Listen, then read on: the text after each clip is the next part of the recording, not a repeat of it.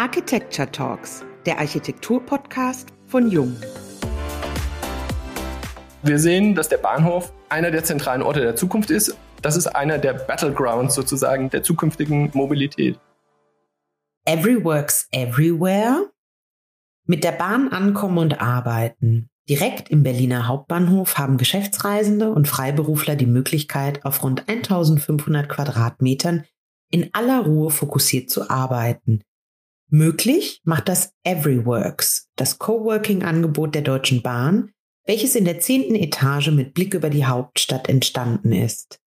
Nur für 2018 registrierte die Deutsche Bahn 190 Millionen Geschäftsreisen. Umfragewerte zeigen gleichzeitig, dass 83 Prozent der Wartezeit bei Zugreisen nicht produktiv genutzt werden. Das Konzept könnte also aufgehen. Für die Gestaltung verantwortlich ist das Büro Projekte International, gegründet von David Bauer und Martin Pohl. Über die Frage, was man lernt, wenn man für das Startup eines ehemaligen Staatskonzerns neue Bürowelten, aber noch vieles mehr entwickelt, darüber sprechen wir, Diane Slavic und Uwe Bresan, heute mit David Bauer und Martin Pohl von Projekte International in unserem Podcast. Hallo David, hallo Martin.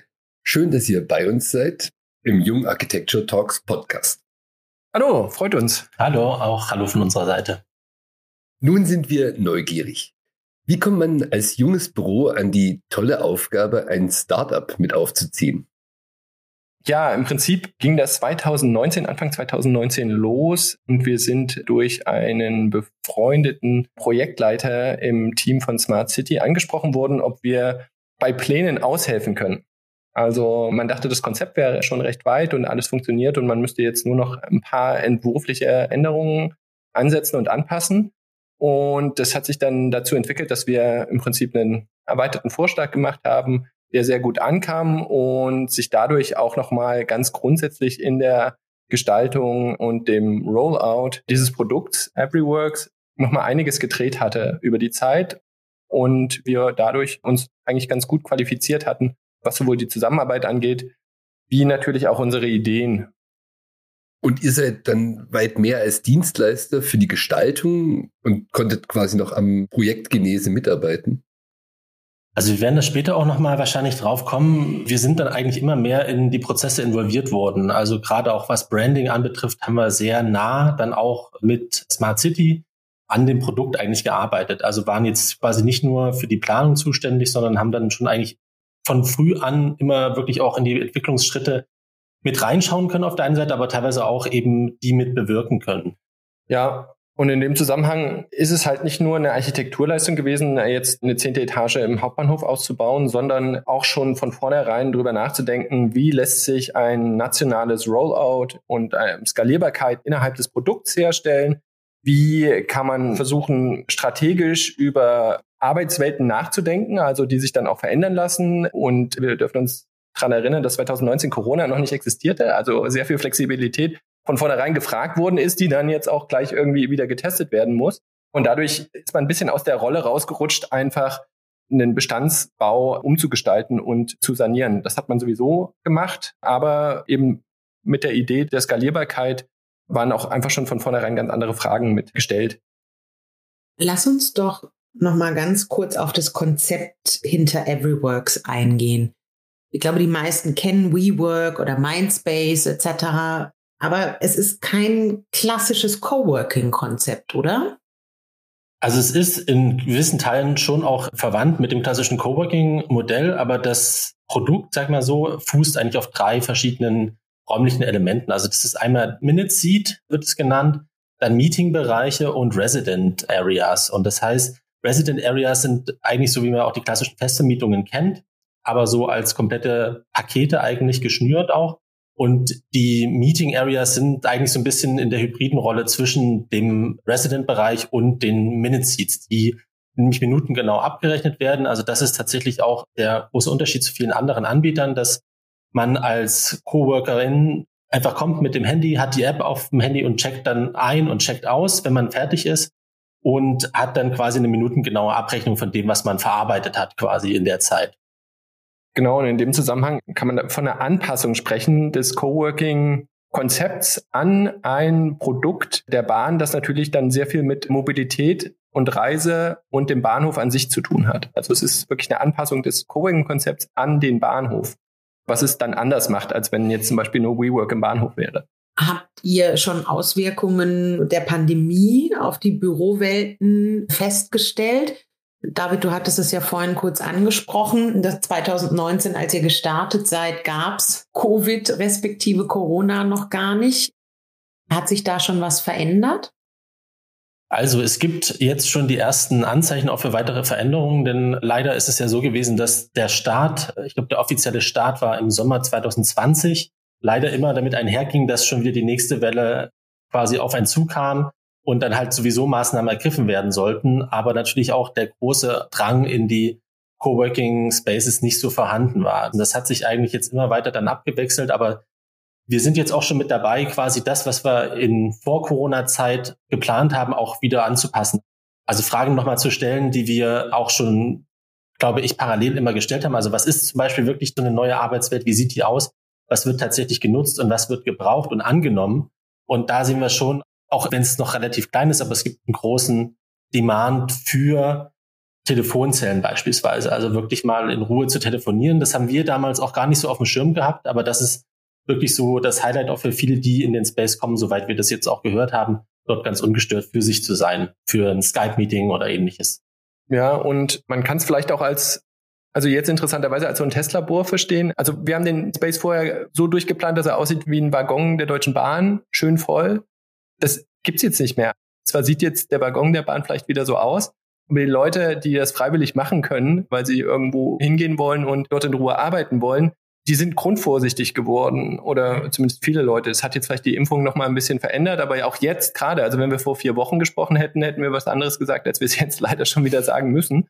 Und das Interessante dabei ist also, dass man Everyworks tatsächlich so auch als Labor verstehen kann oder nicht als Labor, aber eher so als eine Testfläche, wo man auch sieht, wie Leute reagieren und was gerade die Demands sind.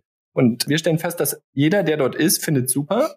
Aber wenn man jetzt sagt, geh doch einfach direkt dahin, dann ist erstmal so die Frage, naja gut, ich sitze ja im Homeoffice oder ich arbeite gerade eh anders diesbezüglich, wo wir, glaube ich, im nächsten Jahr dann nochmal deutlich bessere Erkenntnisse haben werden. Gestalterisch setzt euer Konzept weniger auf Repräsentanz, mehr auf nachhaltige, zum Teil wiederverwendete Materialien.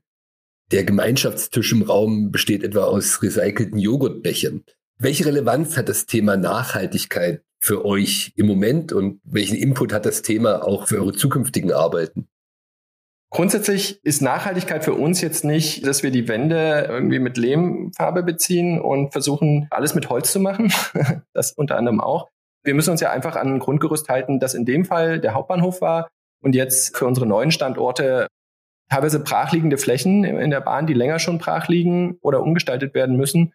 Und jetzt ist natürlich ein Problem, dass man immer wieder irgendwo was renovieren muss und man sich dann klar überlegt, was renovieren wir, was lassen wir, vieles ist schon da.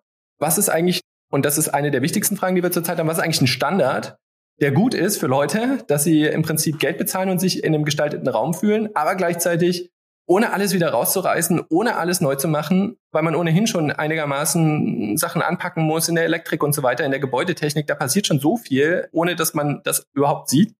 Also das ist ein Aspekt, den wir als Nachhaltigkeit empfinden, so as little as possible, aber gleichzeitig immer noch eine gestaltende Wirkung zu haben, für die Leute auch bereit sind, dann zu sagen, wir bezahlen dafür. Und auf der anderen Seite haben wir natürlich dann in den Materialien, die wir verwenden, versucht, zum Beispiel rohes Aluminium zu benutzen. Klar, da würde jetzt niemand sagen, rohes Aluminium ist per se nachhaltig, aber es ist auf jeden Fall besser recycelbar als irgendwie lackierte Formen oder wie du schon sagst mit den Joghurtbechern. Also wir verarbeiten da halt Smile Plastics, einfach Plastikangebote, die schon bestehenden Plastikmüll einfach in eine neue Form bringen, eine Upcycling versuchen. Wir haben auch mit Quadrat zum Beispiel, die haben so ein Produkt, das heißt Really, wo sie verschiedene Textilien zerschreddern und daraus Werkstoffplatten machen. Da machen wir gerade so ein paar Tests damit. Was kann man daraus herstellen? Also es sind nicht die Sachen, die so offensichtlich nach Nachhaltigkeit aussehen, also wo wir immer irgendwie ein Holz da haben, wo auch niemand mehr weiß, woher das eigentlich kommt, weil es einfach unübersichtlich ist. Das wäre noch ein anderer Aspekt, den wir dort eigentlich ganz gut im Everyworks hinbekommen haben. Und halt eben immer mit der Maßgabe auch, dass es einen nationalen Rollout geben soll auch, also dass es auch an anderen oder in anderen Flächen besser gesagt, dann auch Anwendung finden soll. Also David hat es ja schon erwähnt, wir sind da auch konfrontiert mit unterschiedlichen Räumlichkeiten von eben schon einem bestehenden Ausbau und einer Büronutzung bis hin zu eben alten und noch nicht genutzten Flächen, wo vielleicht vorher ein Gastrogewerbe drin war reichen. Das heißt also da zu überlegen, welche Materialien lassen sich auch dafür in einer kleineren Fläche, in einer etwas größeren Fläche dann wiederverwenden. Also da war der Aspekt auch Nachhaltigkeit schon von Beginn an eigentlich auch in der Planung dabei. Wenn wir jetzt mal von den Produkten beziehungsweise dem Innenausbau auf die Immobilie an sich mal übergehen. Bahnhöfe sind für uns in jeder Stadt an zentralen Orten, sind der ideale Infrastrukturknoten und auch gerne ein Verteiler neuer Nutzungen und Funktionen. Wie sieht euer Szenario für die Zukunft aus? Also im Grundsatz, wir beide haben in Tokio studiert und wenn man in die Zukunft guckt, so ein paar Jahre in die Zukunft, zehn Jahre vielleicht, dann guckt man eigentlich nach Japan. In einer Stadt wie Tokio, aber eben eigentlich durch ganz Japan kann man eigentlich mit dem öffentlichen Nahverkehr durchfahren, einmal von Nord nach Süd. Das geht irgendwie. Ist es halt sehr interessant gewesen zu sehen, wie wichtig der Bahnhof als Ort ist. Der ist dort so stark integriert in den täglichen Ablauf, dass man dort alles, was man braucht, holt man sich, weil man einfach schlichtweg jeden einzelnen Tag mindestens fünfmal durch irgendwie eins dieser Ticketgates durchläuft und die ganze Welt dahinter, die sich darum aufbaut, natürlich auch entsprechend viel Dienstleistungen und Services bietet. Und das hat man zum Beispiel bei der Deutschen Bahn mit Smart City sehr stark verstanden, dass also die Umstellung in eine hoffentlich weitestgehend postfossile Gesellschaft über den öffentlichen Nahverkehr und Fernverkehr funktionieren wird oder muss und dass diesbezüglich die Knotenpunkte eine neue Relevanz erfahren werden. Und deswegen ist also dieses Coworking-Produkt natürlich auch im Bahnhof angesiedelt, um einfach eine neue Möglichkeit zu geben, auch die agilen Arbeitsprozesse, die ja von allen gefordert werden, dort auch zu verankern. Und wir sehen das genauso. Also wir sehen, dass der Bahnhof einer der zentralen Orte der Zukunft ist. Das ist einer der Battlegrounds sozusagen der zukünftigen Mobilität. Ja, wir waren beide lange in Japan und haben das auch mitbekommen und auch gemerkt, wie alltagsunterstützend sein kann. Also auch, wie man sich anders durch die Stadt bewegt zu wissen, einfach, dass an dem Bahnhof man selbst einen Behördengang erledigen kann. Und das war relativ früh so bereits. Und wir sehen da eben die Tendenz, dass viele Dinge, die wir eben vor ein paar Jahren in Japan schon gesehen haben, halt dann so langsam rüberschwappen. Wir haben das dann eben mit Smart City in der Zusammenarbeit stark gemerkt. Da gibt es ja auch weitere Produkte, die sich gerade so um E-Mobilität etc. dann halt auch rumgruppieren. Dass da versucht wird, auch an einem Strang zu ziehen. Smart City gehört ja auch zur Abteilung Station und Service in der Deutschen Bahn. Das heißt, da geht es ja primär wirklich, wie kriegt man die Leute auch an die Bahnhöfe. Unser Eins würde ja jetzt etwas provozierend vielleicht sagen, dass die Bahn eher für konservative Strategien und verspätete Züge bekannt ist. Was treibt einen Konzern dazu an, diese neuen Felder wirklich zu besetzen, auch ganz aktiv besetzen zu wollen? Ich glaube, David hat es auch ganz kurz schon so mit angerissen. Es gibt ein ziemlich großes und erweitertes Potenzial, gerade eben dahingehend, was Bestandsflächen anbetrifft die für eben so ein Produkt wie Coworking jetzt enorm wichtig sind natürlich erstmal. Es gibt diese Flächen, die sind da und die würden da noch länger sein, weil sich dafür in der Größe auch oftmals kein Mieter findet. Wir haben ja in Größen gearbeitet wie einem Ausbau von 1400 Quadratmetern in Berlin am Hauptbahnhof bis zu kleineren Pop-up-Stores, die dann erstmal das Produkt ankündigen sollten und auch vertesten wollten. Und das hat für uns eigentlich relativ früh schon so eine gewisse eben Flexibilität aufgebracht, zu sagen, also da wird immer noch weiter auch Bedarf sein. Und ich glaube, das ist eine Möglichkeit für die Deutsche Bahn, auch diese ungenutzten Flächen dann wieder mit einzubeziehen. Und teilweise die Flächen sind wirklich direkt am Gleis, so wie auch der Werbeclaim ist, und sind nur ein paar Schritte wirklich bis auf eine Fläche. Und dazu kommt dann halt eben, dass die Kundenzufriedenheit natürlich auch mit einer Reihe von neuen Services zunimmt.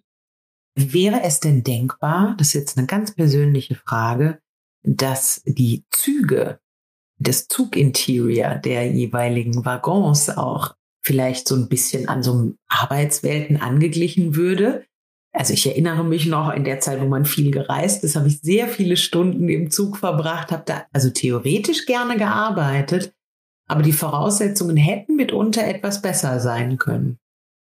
Ja, das ist ja unser Endziel sozusagen, den ganzen, den ganzen Zug zu gestalten. Da sind wir jetzt leider noch nicht. Aber natürlich, wir haben im Prinzip unter dem Credo gearbeitet, die Pendlerin der Pendler, die Reisende der Reisende sind im Zug, arbeiten dort okay an diesem Tisch, haben Internet und alles, gehen dann raus, da gibt's noch zwei Stunden oder anderthalb. Jetzt kann man natürlich in jede komische Gastroeinrichtung, die es halt sonst im Bahnhof gibt, rein. Da sitzt man dann irgendwie halb zugig, es ist laut um einen rum und man verbrät im Endeffekt ja auch immer sieben Euro mit einem Kaffee und irgendwas klein zu essen oder zehn. Wie wäre es, wenn man aus dem Zug rauskommt und sich dann einfach in diesen anderen Space reinsetzt, um diese Zwischenzeit zu füllen? So ist es gedacht als eine kontinuierliche Experience, wenn man so sagen will. Die Züge selbst sind natürlich einfach aufgrund ihrer Auslastung extrem beschränkt, was die verbesserte Arbeitswelt angeht. Also besser als die erste Klasse wird's dann einfach nicht mehr und wird's wahrscheinlich auch nicht so leicht. In Japan ist das total krass. In Japan heißt es Station Work und dann sind das wirklich so, weiß nicht, wie viel haben die? Zwei Quadratmeter? Ja, nicht eine, anderthalb. Genau. Eine Person. Boxen direkt, die stehen einfach am Gleis. Und da gehst du rein, dann fährt die Tür zu, dann wird die Scheibe milchig und dann sitzt man da auf engstem Raum einfach und arbeitet da so durch, weil man das im Grundsatz ja gewohnt ist, so zu arbeiten. Sehr limitiert und fokussiert und vielleicht auch nicht so viel Kontakt. Und das ist ja bei uns noch ein bisschen anders. Also unsere Arbeitsphilosophie in Deutschland ist ja noch anders. Wer weiß, ob das jetzt leider auch irgendwie in diese Richtung geht irgendwann. Kann man schwer sagen. Ich weiß auch nicht, Diane, ob wir da jetzt die Frage gut beantwortet haben. Aber ich glaube, an den Zügen an sich, da hat Siemens mehr Designleistung als wir leider. Also ich als Bahnfahrende wäre durchaus bereit, auch noch ein paar Euro mehr fürs Ticket zu bezahlen, wenn ich etwas komfortabler auf so einer Sechs-Stunden-Fahrt arbeiten könnte. Und ich glaube, da bin ich nicht die Einzige, ehrlich gesagt. Aber ist ja gut, wenn ihr als Büro quasi euch große Ziele noch steckt und in diesen Prozess ja noch reinkommen wollt. Was ich interessant fand, auch schon in der bisherigen Diskussion, mit ganz vielen Architekten redet man über Designphilosophie, man redet über Projekte, Entwürfe. Ihr habt heute schon mehrfach vom Produkt gesprochen, an dem ihr arbeitet. Wie ist dieses Produkt zu verstehen? Das scheint mir ein ganz eigener Begriff, den ihr da für eure Arbeit prägen wollt. Also grundsätzlich ist es so, dass wir mit diesem Auftrag und anderen Aufträgen, wir haben auch schon mit anderen Abteilungen jetzt in der Bahn gearbeitet, aber sind wir eigentlich in eine Richtung gerutscht, wo wir feststellen, wir sind im Spannungsfeld zwischen strategischer Beratung, einem Branding, einer Konzeptplanung und dann aber tatsächlich eine Ausführungsleistung in der Architektur. Und wir können also vom Everyworks, dann können wir immer wieder von einem neuen Standort sprechen. Ja, das kann man immer tun, aber man kann ja jeden Standort nur im übergreifenden Konzept denken oder muss es in dem denken. Und dadurch sind wir auch in der eigenen persönlichen Aufstellung durchaus agiler oder müssen agiler sein. Also das heißt, wenn wir Renderings produzieren müssen, produzieren wir Renderings und wenn wir Workshops organisieren müssen, dann organisieren wir Workshops und versuchen uns da eben zwischen einem klassischen Architekturbüro und einer Agentur, also einer Beratungsleistung, mal zu positionieren und zu gucken, wie gut das eigentlich funktioniert, weil wir feststellen, dass man als Architekt oder Architektin sitzt man daneben und man hat eigentlich kann man zu vielen Sachen viel sagen, weil man einen sehr komplexen Arbeitsalltag hat, aber man wird nicht danach gefragt. In der Regel. Reicht schon, wenn man die Baustelle koordiniert, beziehungsweise die Planungsprozesse koordiniert. Aber allein Konzeptfindung, überhaupt rauszufinden, was muss da eigentlich getan werden. Und gerade jetzt, wenn wir nochmal auf unser eigentliches Themenfeld dann übergehen, nämlich neue Arbeitswelten und Post-Pandemic Work, dann setzt man sich mit Klientinnen und Klienten hin und stellt fest, dass die Fragestellung eigentlich noch gar nicht gut gestellt ist. Und passt ihr sozusagen euer Wording ein bisschen euren Auftraggebern an? Ich denke schon, dass wir das im Prozess gemacht haben. Das hat für uns dann auch intern immer verdeutlicht, wie sehr wir auch Interesse dran haben. Also deshalb auch das Produkt mit weiterzuentwickeln. wir haben gemerkt, da ist ein Bedarf da auch und eben die Möglichkeit für uns. Und wir haben da eigentlich von Beginn an uns nie eine Grenze gesetzt und zu sagen, wir möchten gerne einfach nur bis Leistungsphase XY arbeiten sondern können uns genauso gut vorstellen, auch hier nochmal andere Wege zu beschreiten, wie es David auch gerade erwähnt hat. Also da vielleicht auch ein bisschen zu experimentieren. Aber ich glaube, wir haben dann irgendwie versucht, unsere Fragen auch währenddessen immer mitzustellen. Also, dass wir nicht nur mitgenommen haben und verarbeitet haben, sondern auch relativ frühzeitig unsere eigenen Fragen an die Produkte auch mitzustellen und zu sagen, okay, was ist denn wirklich Post-Pandemic Office, aber halt auch so eine neue Arbeitstypologie, weil wir dann oftmals gemerkt haben, okay, dann steht dann doch wieder ein Schreibtisch mit einem Drehstuhl drin, was hat sich da jetzt geändert zum Büro vor 10 oder 20 Jahren? Könntet ihr das schnell zusammenfassen, was sich geändert haben muss in den nächsten Jahren? Was wird dieses Post-Pandemic Office ausmachen?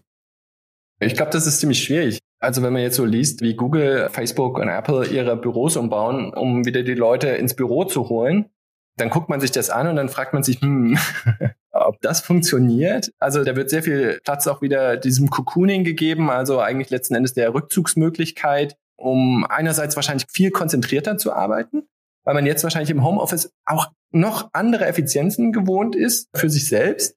Gleichzeitig wird man dann auch wieder damit konfrontiert, mit ganz vielen anderen Menschen zusammenarbeiten zu müssen und auch zu können dann wiederum. Weshalb mein Hot Gas sozusagen dahin geht, Homeoffice wird es weitergeben, das muss integriert werden. Hybrides Arbeiten ist extrem kompliziert, weil es verschiedene Regeln anwendet, die gleichzeitig passieren müssen. Also wir sprechen dann mit Leuten online, sind gleichzeitig offline zusammen. Und wie verhält man sich jetzt? Gestikuliert man sehr viel für die Kamera, damit es besser verständlich ist? Spricht man langsamer?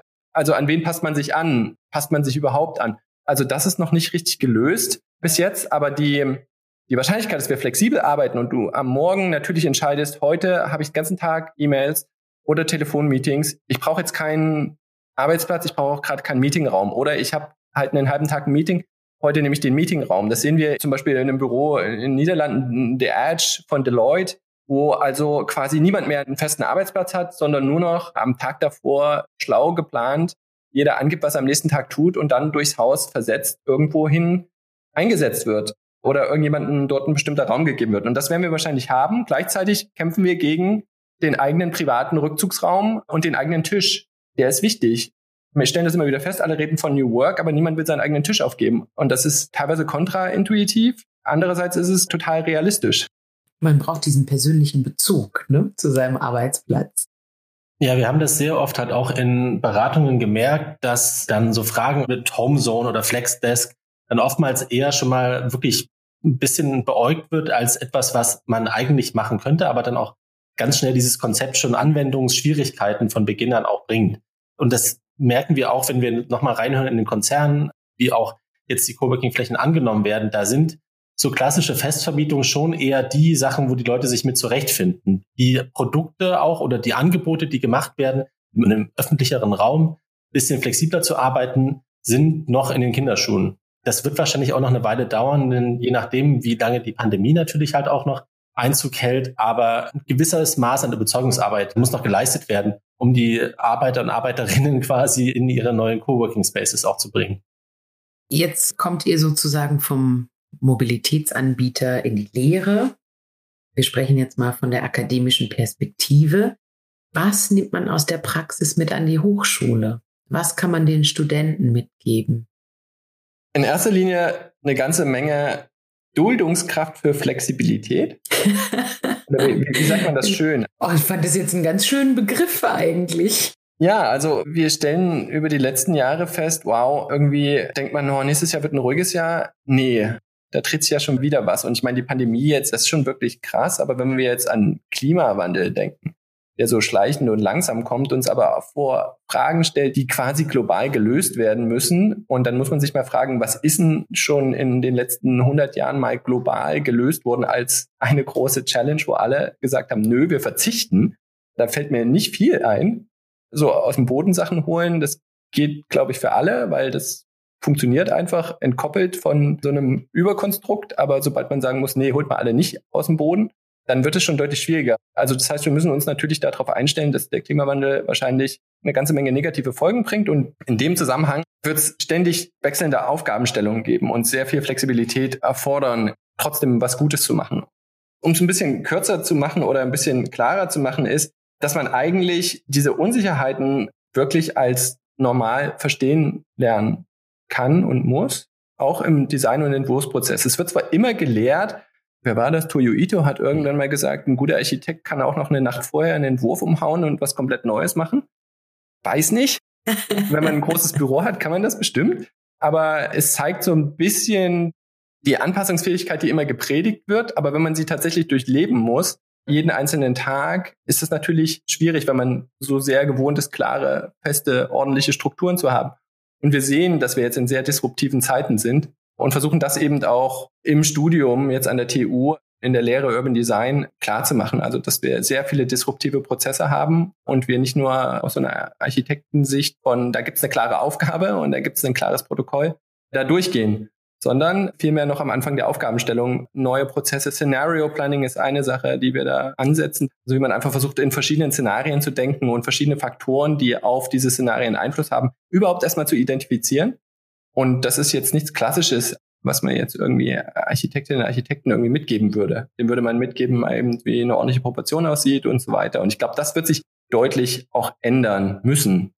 Gibt es denn Themen, die von den Studierenden an euch gerichtet werden? Also seht ihr, dass es bestimmte Themen gibt, mit denen sich die junge Generation jetzt beschäftigt? Ja, also das Soziale, das ist irgendwie ein Thema, das taucht so oft auf. Ich meine, man muss ja auch sagen, wir sind hier in Berlin und der umkämpfte Raum des Gemeinguts und des sozialen Schulterschlusses in Wohnungspolitik, in öffentlichem Raum, das ist total wichtig hier. Also ich glaube fast, dass Leute extra nach Berlin kommen, um das hier irgendwie zu erleben und mitzumachen und eben auch zu studieren. Also einerseits individualisieren wir uns stark und das sehen wir auch in der jüngeren Generation jetzt sozusagen Leute 20 oder so, dass die natürlich alle mit ihren Telefonen und ihren Bubbles sozusagen stark kommunizieren, aber gleichzeitig auch fragmentiert sind. Aber dann gibt es immer wieder so einen Wunsch nach, der Gemeinschaft, die sich natürlich in der Stadt ausdrückt und die sich auch in so einem Planungsprojekt ausdrückt. Also da gibt es viele Entwürfe, die erstmal überhaupt mit Community Building ansetzen, also wo man überhaupt erstmal versucht, grundlegend eine Bauherrenschaft oder eine Auftraggeberschaft zusammenzuführen. Das sind super wichtige Aspekte jetzt gerade. Also vielleicht liegt es auch daran, wo wir Sachen machen, aber da kommt niemand und sagt, er will jetzt einen Flughafen planen. Also so diese klassischen, womit wir aufgewachsen sind, so OMA und meinetwegen auch Herzog und Dimmeron und wie sie alle hießen, also wo man dann einfach nur noch irgendwie global irgendwie Städte und irgendwas aus dem Boden gestampft hat. Das gibt's garantiert noch auf der Welt und da gibt's garantiert ganz viele Universitäten und Studierende, die das lernen und die das machen und das wird wahrscheinlich auch sehr wichtig sein. Aber bei uns spielt es jetzt gerade in den aktuellen Kohorten keine große Rolle. Auch das macht ja vielleicht Hoffnung auf die Zukunft und auch das wird ja spannend. Das Thema Umbau und Erneuerung vorhandener Strukturen ist wahrscheinlich auch in Europa das zentralere Thema. Bevor wir quasi uns verabschieden und euch vielen Dank für dieses Gespräch sagen, haben wir noch immer eine letzte Frage mit vielleicht einem kleinen Schmunzeln verbunden. Die Frage an euch. Wir beamen uns ins Jahr 2045, also knapp 25 Jahre voraus. An was für einem Produkt würdet ihr dann gerade arbeiten? Also wir haben öfter auch hier zusammen diskutiert, während wir an Sachen saßen und gemerkt, dass es so ein grundständiges Interesse gibt, wie man arbeitet. Und haben das dann auch teilweise mit Herstellern besprochen. Und ich denke, dass auch im Jahr 2045 da noch genügend Bedarf sein wird. Ob wir das dann wirklich machen, das weiß ich nicht oder uns noch weiter mit auf die Fahnen geschrieben haben. Aber ich denke trotzdem, dass wir schon in der ähnlichen Aufgabenwelt bleiben werden. Also weiterhin auch in so einer Art und Weise zu bleiben. Ja, Genau, gearbeitet wird auch 2045 ja. und dann wahrscheinlich noch mehr, weil wir einfach eine überalternde Nation sind und irgendjemand muss es ja tun. Klar, wir hören jetzt irgendwie, dass es dann wahrscheinlich auch Roboter und Automatisierung geben wird. Aber ich denke diesbezüglich, dass die Reorganisierung einer postfossilen Gesellschaft so viel Aufgaben für Architektinnen, Architekten, Planerinnen, Planer bereithält, dass wir wahrscheinlich einfach wahnsinnig viele Produkte machen werden. Also wir werden alle viel zu arbeiten haben, habe ich das Gefühl. Wenn man jetzt 1990 jemanden gefragt hätte, hätten alle gesagt, keine Ahnung, ob wir dann überhaupt noch Arbeit haben. Ich würde sagen 2045, wir haben einen Haufen Arbeit, die muss organisiert werden, aber wir haben wirklich einen Haufen zu tun. Immer noch. Apropos zu tun.